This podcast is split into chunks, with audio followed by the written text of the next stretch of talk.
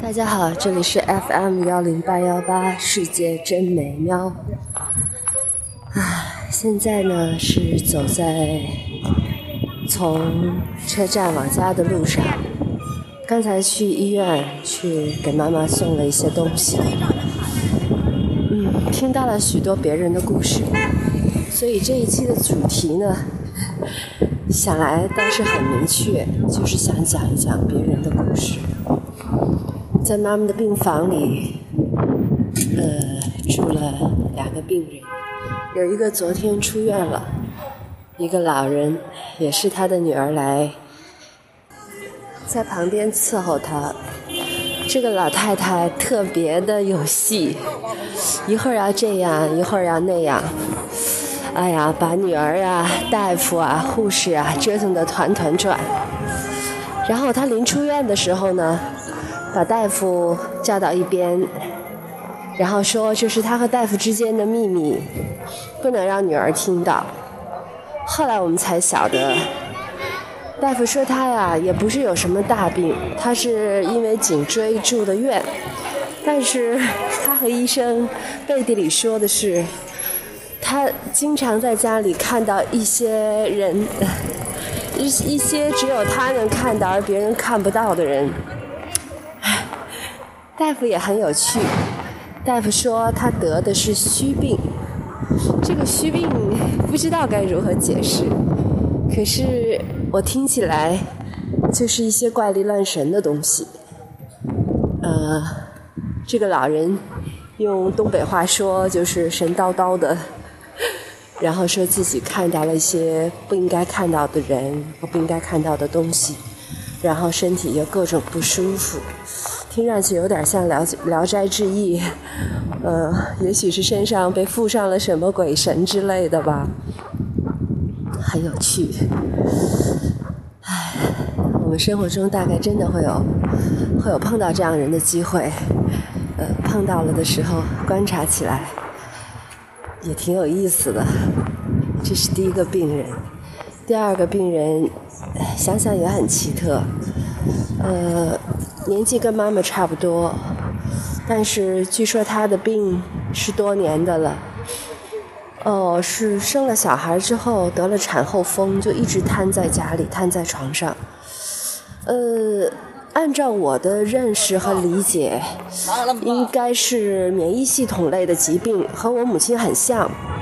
可是呢，她却坚决不肯在治疗当中使用激素。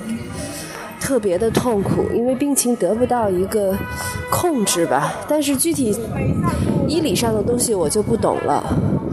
总而言之，这个病人啊，至始至终都躺在床上，然后下地的时候就拄在拄着拐，行动上来看很缓慢，但是还算不能自理，总是有人陪。多数是她丈夫没有看到过女儿，但是她对女儿一家呢却赞不绝口。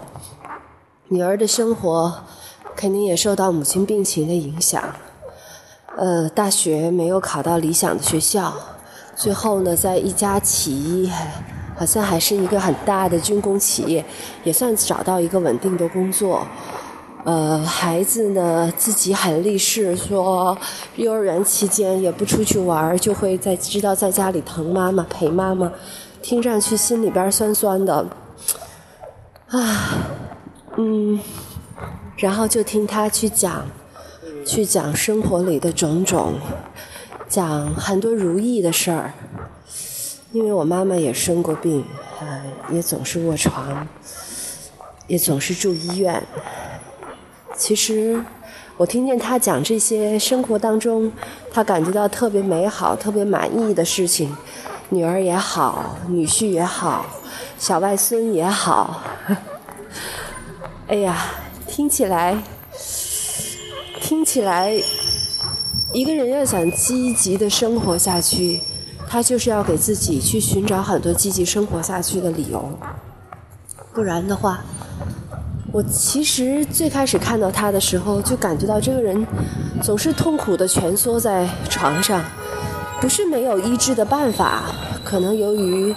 财力的问题，由于家庭的种种原因，包括他的一些误呃对科学的认识的误区，使得他长期的以这样的一种方式生活着，但是他还是活着，还是在活下去。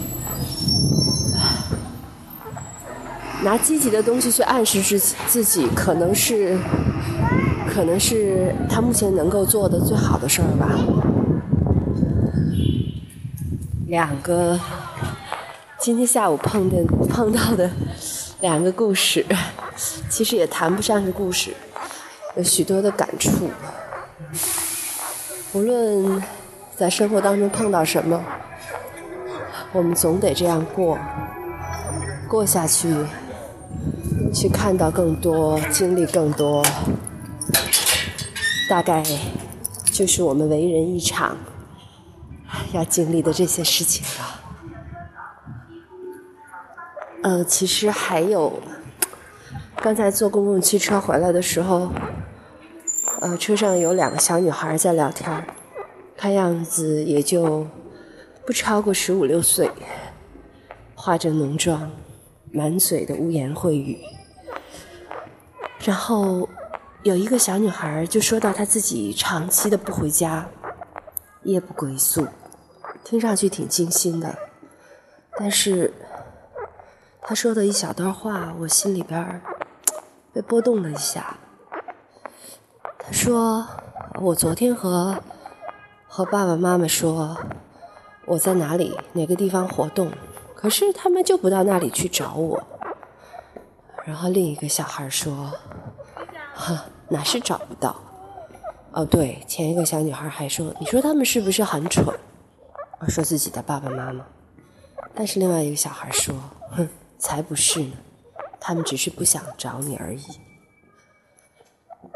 沉默了一会儿，然后又变成了嘻嘻哈哈，又是很多的脏话。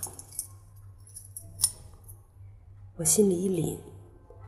不由得看了一下这个孩子，两个小孩儿那么小，那么年轻，然后就流落到了街头，或者说是自己把自己放逐在这样的一个社会里，有一点沉重，释然了一下，又沉重了一下。每天的生活大概就是这样吧。快到家了。现在走廊里边热热闹闹的在播放着天猫的广告，哎，拼多多的广告，啊，人人车、二手车，广告总是给你这样一种虚假繁荣的样子。